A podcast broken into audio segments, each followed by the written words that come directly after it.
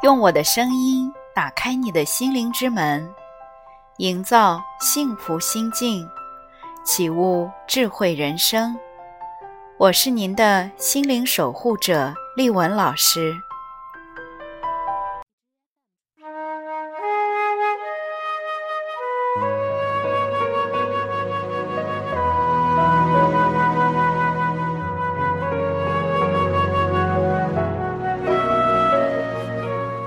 是否常常执着地认为，自己的不快乐或生活的不如意，是由于别人的错误而导致的呢？这样，我们似乎就永远也无法摆脱目前的困境了。因为把让自己幸福快乐的责任赋予别人，这是一个。多么无助和被动的状况啊！然而，亲爱的，你的快乐其实是由你自己决定的。关键在于我们觉察到真相，从而放下执着。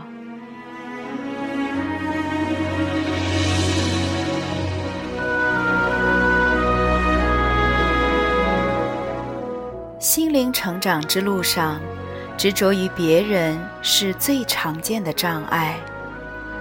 我们很容易执着于某个人，比如父母或者伴侣。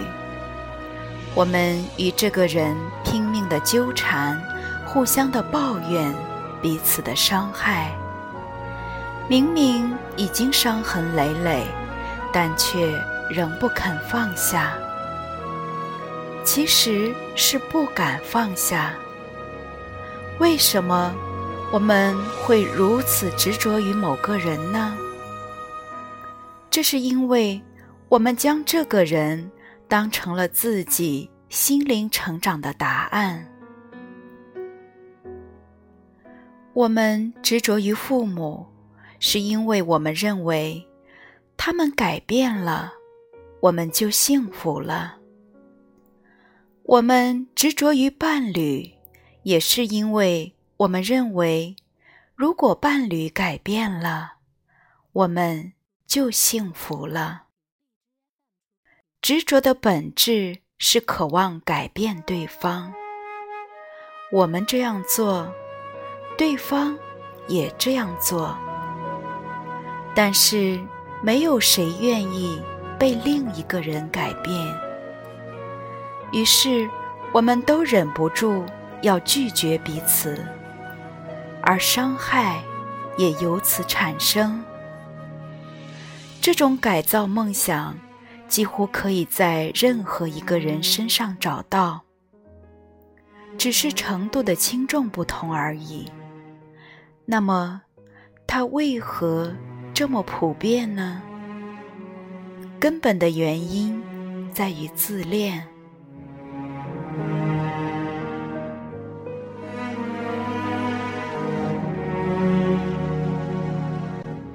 特别小的孩子都有一个心理特点，他会将妈妈和自己视为一体，并由此形成了一个逻辑：妈妈对我好，说明我好；妈妈对我不好，说明我坏。每个孩子都渴望自己是好的，但是他没有能力。通过自我认可就达到这一点，他必须通过妈妈的认可才能达到这一点，而且他一开始也几乎是没有能力可以影响妈妈的，他只能期待着妈妈的做法发生改变，也就是说，他只能将焦点。放在妈妈的身上，而他通过改造妈妈来改变自己命运的期望，也似乎是正确的。这种通过改造别人来改变自己命运的愿望，就是由此扎根的。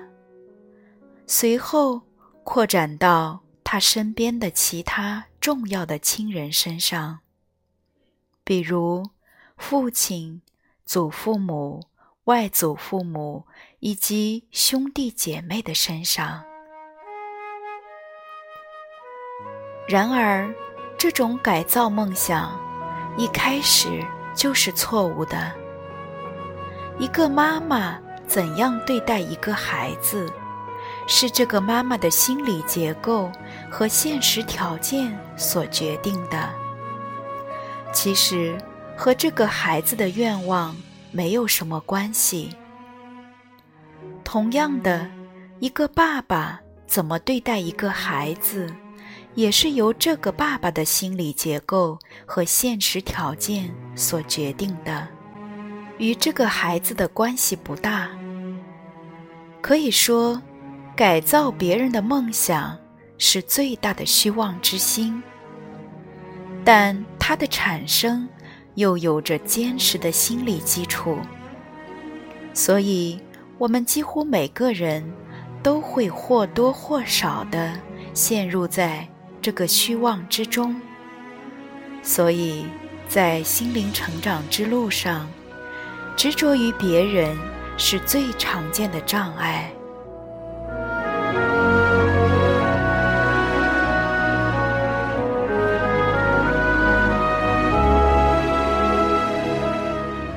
越否认缺乏爱的真相，就越过敏。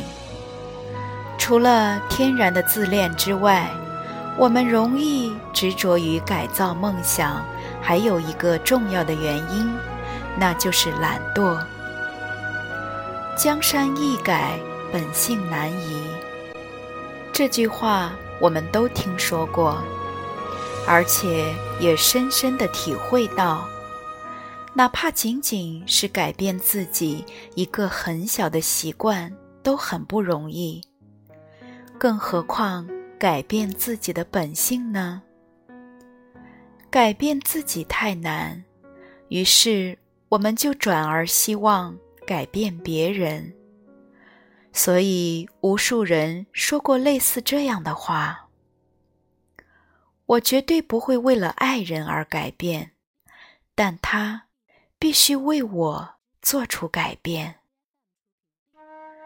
然而，除非一个人主动愿意做出改变，否则他不会因为别人的推动。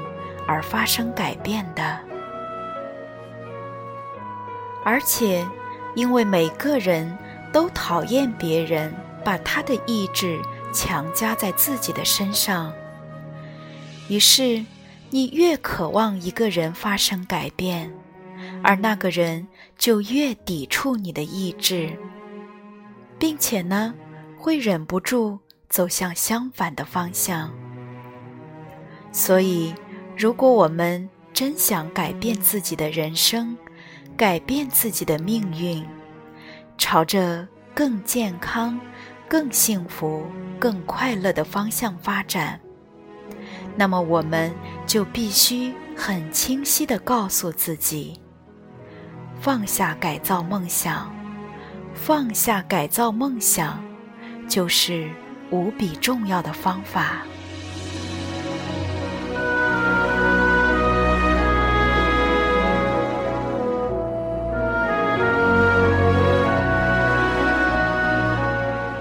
印度哲人克里希那穆提也说过：“重要的不是去做什么、去想什么，而是首先放下。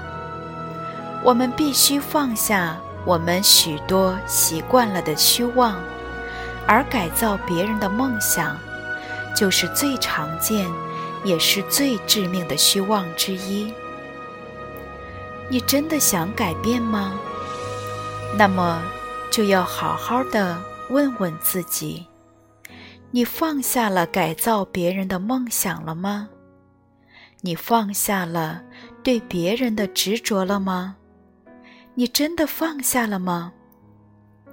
一旦你真的放下改造梦想，放下对别人的执着，你势必会走到另一个地步。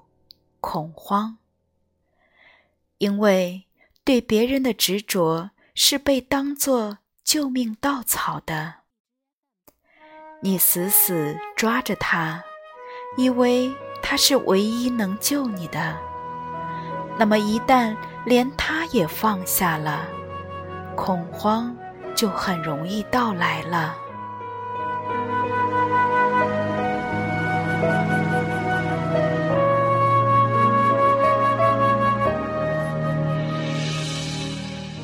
恐慌的背后是答案。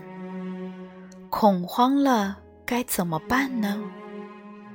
最好的办法是凭借自己恐慌，由它去。这个恐慌也是一个虚妄。我们执着于某个事物，是为了逃避一些人生悲剧的真相。这个被我们。紧紧抓着的事物，一旦被放下，我们就必须去面对真相。但我们一直是惧怕这个真相的。于是，当看到自己就要面对它时，恐慌一下子就来了。但恐慌过后，你的生命真相就会涌出。而不管是多么凄惨的人生真相，一旦你拥抱了，你就会发现，原来拥抱真相本身就是解脱。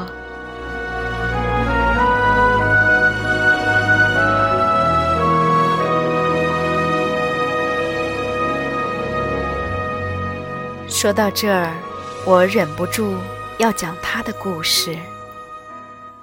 他很小的时候，父母离婚了，他至今都不知道妈妈的去向，甚至连妈妈是死是活都不知道。而爸爸是个花花公子，没有精力，也没有能力照顾他。爱他的爷爷奶奶也分别在他五六岁的时候去世。最后只剩下一个姑姑，对他还不错，但姑姑也有自己的家要照料，不可能分给他太多的爱。他的人生真相是没有什么人爱我，这个真相太惨了，他拒绝接受，于是。他朝着相反的方向努力，他渴望赢得身边所有人的爱。他向亲人、同学和老师索取爱与认可。他特别努力地讨好他们，想尽一切办法赢得别人的赞誉。但是，没有人愿意接近他。因为他对于人际关系中的负面信息特别的敏感，你做了九件令他开心的事，但有一件你做的不够好，他就会注意到，并因此而不开心。其实这很容易理解，他一直试图逃避没有什么人爱我的人生真相。但这个真相不在别处，就在他的心里。那么，无论他走到哪里，这个真相都紧紧跟随着他。于是，他越想否认人生真相，就对别人的爱越执着，同时对别人的不爱越过敏。因为一点点不爱的信息，就会触动他的潜意识，让他不得不去暂时面对人生真相。但这一直是他最怕的，所以每次不得不去面对时，他就会不开心，并对别人产生怨气。结果他特别努力的讨好别人，但别人都特别的抵触他，都不愿意接近他。他连一个朋友也没有。而他的表哥也回忆说，尽管他当时看起来很乖巧，但是亲戚们都不太喜欢他。因为总觉得他的身上有很多的刺。到了小学四年级，他彻底陷入了绝望，于是想到了自杀。在尝试自杀前，他第一次认真回顾了自己短短的一生。他发现自己的人生真的没有多少亮色。他伤心欲绝，放声痛哭，但哭到最伤心的时候，他的内心深处涌出一句话：“你很惨，非常惨，但你有力量好好的活下去。”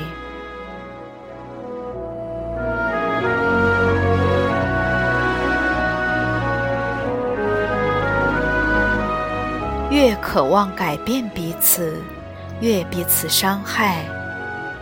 拥抱真相是走向解脱的唯一途径。这句话救了他。从此，他的性格发生了巨变。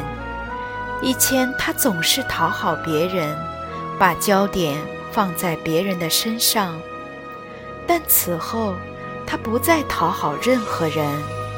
而是将焦点放到了自己的身上，他的内心发生了改变，而他的人生也随之发生了改变。他的人生态度越来越积极，他的朋友也越来越多，他的人生悲剧反而给了他力量，他得救了。他的办法不是别的，首先就是要放下，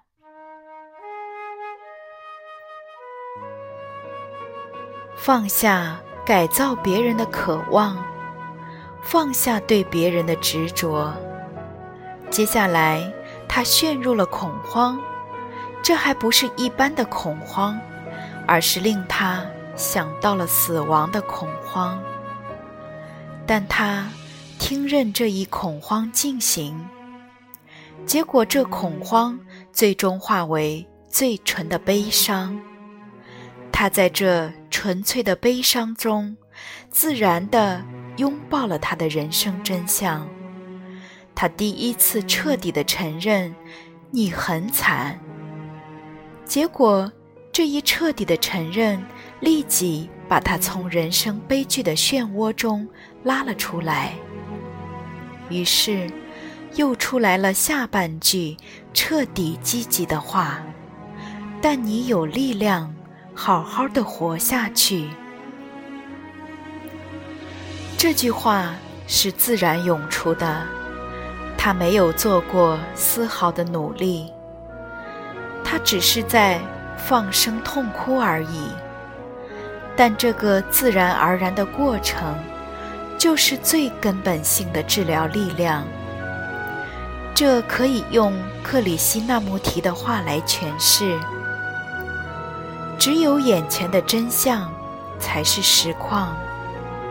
如果你能觉察到真相，而不跳到相反的状态，这份觉察的本身就能带来秩序，不是我们。刻意去追求秩序，我们只需放下，放下执着的幻象，放下加注在别人身上的虚妄。如果恐慌产生，就听任恐慌进行；如果悲伤产生，就听任悲伤进行。最终，我们会在某一瞬间。彻底拥抱了自己的人生真相，也就在这一瞬间，我们被拯救了。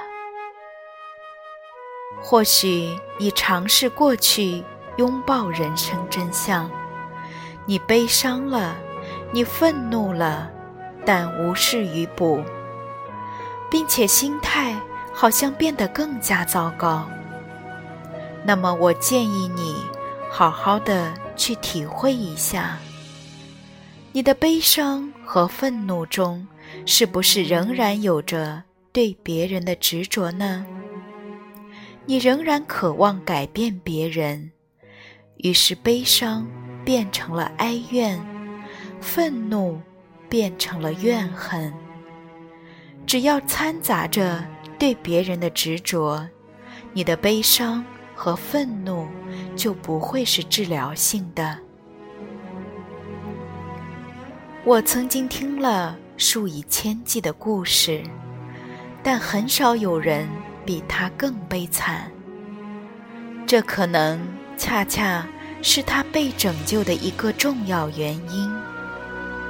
无数人也有过放声痛哭的经历，但这种痛哭中，多数总还是有亲人可以期望的，于是无意中继续着对他人的执着，但他不同。